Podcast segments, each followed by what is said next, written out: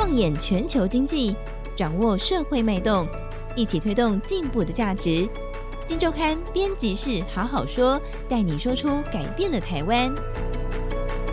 各位听众朋友们，大家好，我是金周刊总编辑杨少华，欢迎收听我们这个礼拜的编辑室好好说。今天我们来看金周刊。最新的一期封面故事，这是第一千三百八十九期刚刚出刊的封面故事。我们报道一个企业领导者，一个集团掌门人。那这位人物呢，他的谋略、他的策略、他的一些想法，其实跟你我的生活密切相关。为什么呢？呃，我们报道的人叫做罗志先。罗志先是谁呢？是统一集团现在的掌门人，也就是小七 Seven。超商，你在大街小巷都会遇到他们的服务。那他现在有了一些新的想法，来，这次也很难得接受我们的采访哦。那其实，在二零一三年大概十一月的时候，罗志贤是正式的接班了这个统一集团的一个算是主导人的这样的一个地位哦。到今年年底的话，就差不多满就是满十年了哦。这当然是一个。阶段值得来重新回顾，然后并且看看他有新想法的一个时间点。那当然，另外一个就在这个不久前的六月三十号，前一阵子一年前沸沸扬扬的这个统一并购家乐福的这个案子呢，完成了交割。这当然是一个对统一集团来讲重大的里程碑哦。那也趁这个机会，我们对这个罗志先先生递出了采访的一个邀约。那很高兴他也同意了。今天跟我们一起聊的就是这个题目的主作者任凯，任凯好，主编好，各位听众大家好，任凯。罗志先很难得受访，那我知道我们这一次大概就是出发点，就是说，当当然一个是十年的这个时间点，另外一个就是从这个家乐福并购案他的一些想法开始，我们就从这边开始聊，好不好？任凯。是，呃，去年统一应该算是罗志先应该算是台湾财经圈的风云人物啊，因为去年那个家乐福有意出售，那这个案子非常热闹，一一大堆什么徐旭东啊，一堆一堆人都跳出来说想要抢亲哦。对。那二方面，去年呃信义诚品的部分是不是要收回去？啊、统一要收回去自己经营？那这个部分基本上也是大家都很关注哦。对。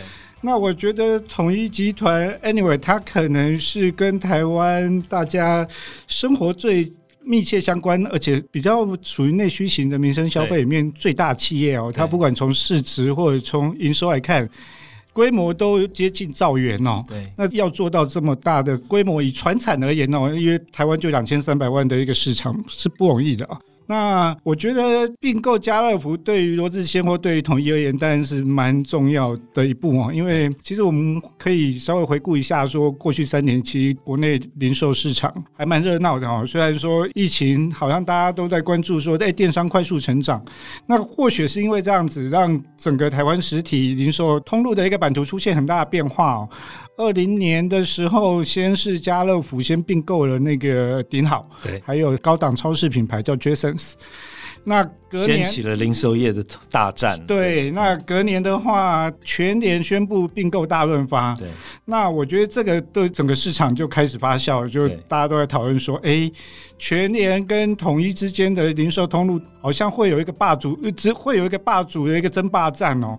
那为什么会这样？大家有会有这样的一个讨论呢？就是说，以营收来看哦，如果全年加上大润发之后，基本上它年营收去年就达到一千九百亿元。那统一超，因为它家大业大，它下面其实有很多公司，像伯克莱啦、康士美啦，或者是星巴克啊这些。我们扣除这些的话，我们只看就是它台湾的超商本业营收，去年其实一千八百多亿哦。所以全年等于是，如果它变得大润发之后，等于就就超车了。对，对，所以。才会有这么讨论，就是前几年大家整个媒体圈都在讨论说，或者是大街小巷大家吃饭都会听到，对零售霸主争霸战这样子。对，那统一现在家乐福并购案这个拿下来之后，我觉得某种程度上，台湾的实体零售通路版图。大致底定啊，因为加进去之后，家乐福年营收大概九百多亿，那我们刚刚提到说统一超一千八百多亿，加起来已经就是两千七，然后进下一步可能就朝三千亿规模迈进了。那全年我们刚刚也有稍微提到啊，加了大润发之后是一千九百多亿，约两千亿，距离又拉开了。那以门市数的话，统一超现在有六千七百家店。那因为超市点没有那么多嘛，那个全联跟大润发是一千多家，全家是四千家。基本上统一不管是从你的门市据点，或者是从你的营收规模来看，基本上都重新拉开跟对手的差距了。对，那我们简单动一下算盘的话，基本上除非除非我假设哦，全联跟全家。有某某种程度的合作或者并，不要还有还有可能去 去意图影响，还有可能撼动，否则 anyway，因为经过这一轮整并之后，整个版图已经大致底定了。不管怎么样加，短时间之内很难有人撼动统一的那个霸主的一个地位。所以我相信哈，罗志谦过去大概一两年时间，大概会一直在筹谋着怎么巩固这个霸主的地位。嗯、那现在看起来，终于。底定了，甚至我看你文章写有有问一些零售业之后，搞不好这个一底定是未来十年都大势底定的一个状态。终局之战，终局之战。所以他看起来罗智谦终于可以腾出手脚，多想一些事情。那这一次在采访中，他有句话也让我印象深刻，因为他是说：“哎，明明是已经并购家乐福啊，完成了，那他却告诉我们说，其实他在看统一集团在所谓全通路的布局上还有很多空白。”哎，这一句话感觉上就是。你不要以为我现在就停了，我还是有很多企图心。你怎么看他接下来会往哪边走，或者他在哪些地方，呃，有什么想法没有？是，呃，这次是罗志谦接受我们专访哦，因为罗志谦我们。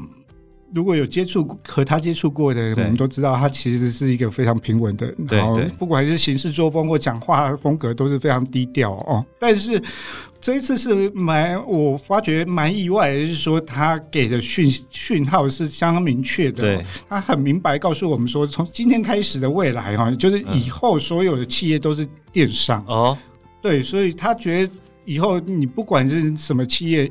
你一定是电商，只是说电商占你的营收比重是对占比高低而已。对，之前的话，可能大家就我们跑这条线的，或者说呃新闻业界可能会觉得说，统一集团在整个数位或电商稍微慢了嘛。嗯、那他这个在我印象中应该是最具体的一次，我可以说进军宣言，有点这个味道，对不对？我觉得是诶，以至少以我和他接触的这段时间，我觉得就像可能是总编刚刚提到的说，就是说一方面可能他接接班到今年十年了哦，可能第一个他也比较笃定一些啊。那二方面的话，我觉得是之前可能比如说前几年大家还在讨论他跟全年之间的实体通路霸主的争夺，那现在整个又理定了之后，他确实是会比较有。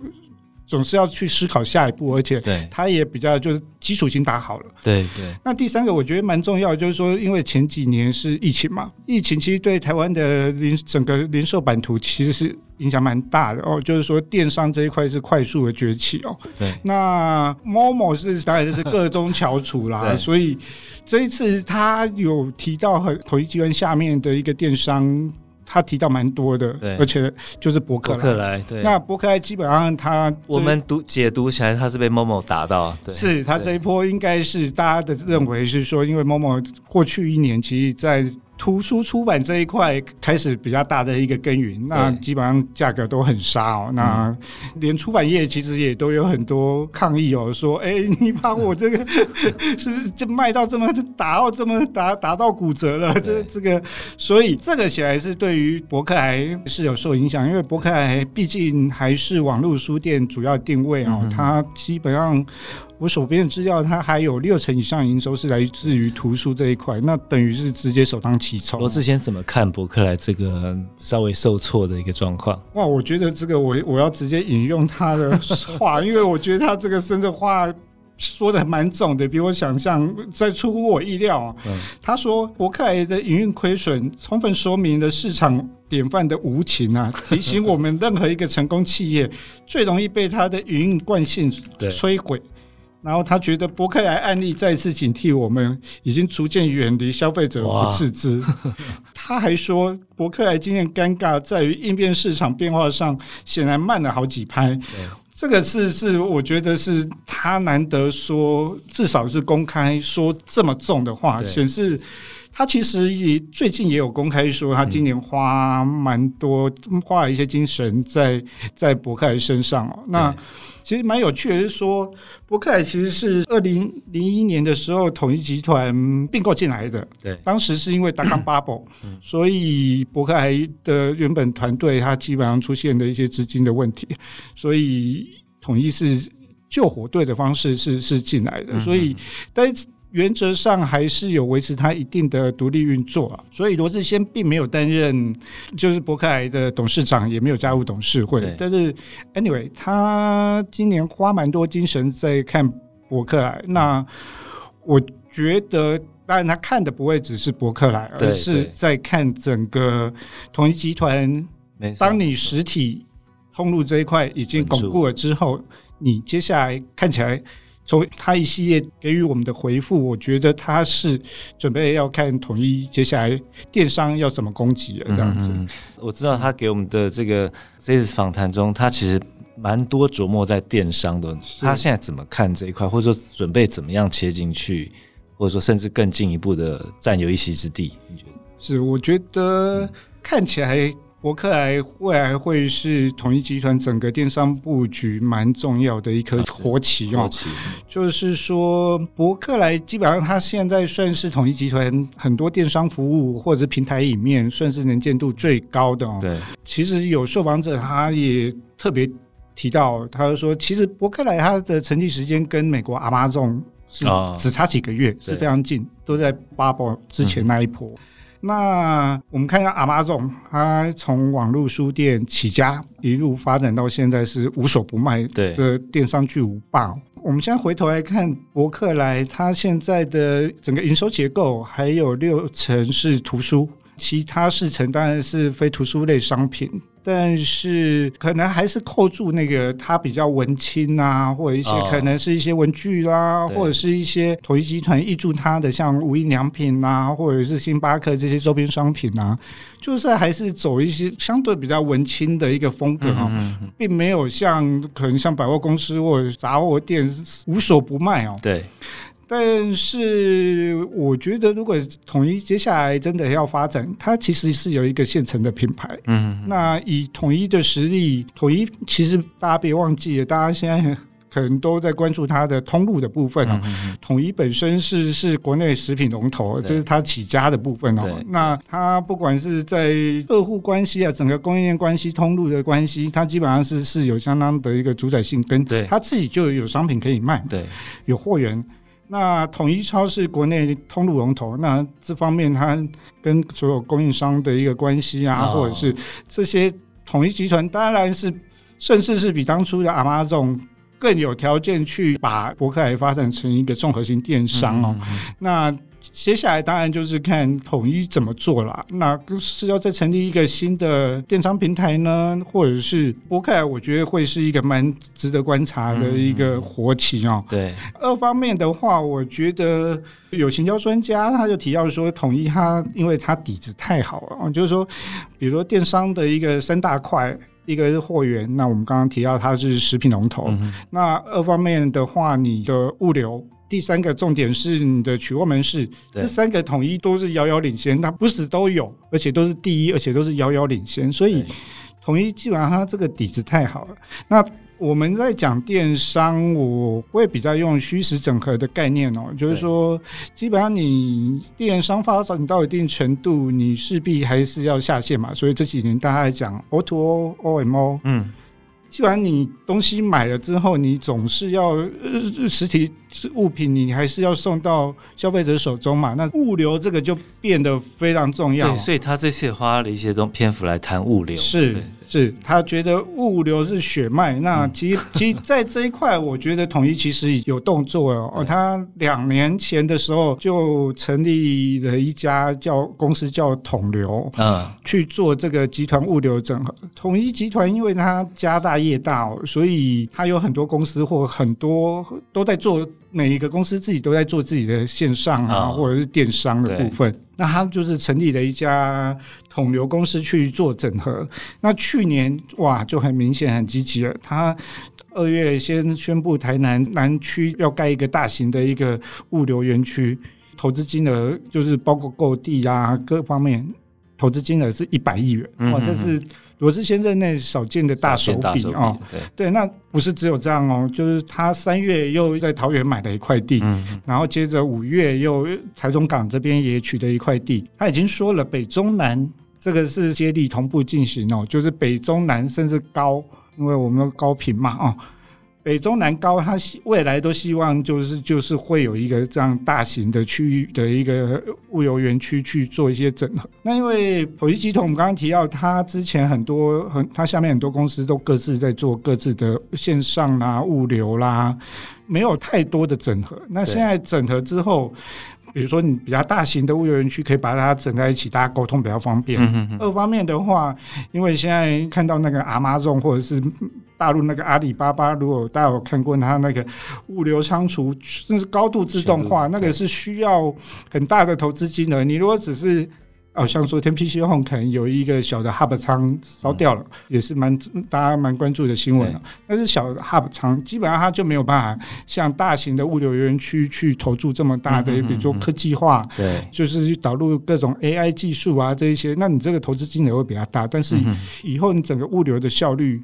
就会不一样。对，那这个以后，我觉得，所以我说统一，我们看它的线上布局，可能要看线上线下一起看。嗯，就是说，它不只是不一定要靠电商平台赚钱哦，它可能可以靠。比如说，他物流，你送货到家，送货到 seven 这边取货，这是他最大的优势哦。嗯、那他也可以赚钱，物流他也可以赚钱。那或者是你消费者到超市取货之后，你是不是顺便买个冰啊，哦、或者是缴个费啊？对，对，对，对，那你把人流带进来了，对于超商，那好，我不靠电商赚钱，我是靠人流引到超商之后，我也可以赚钱。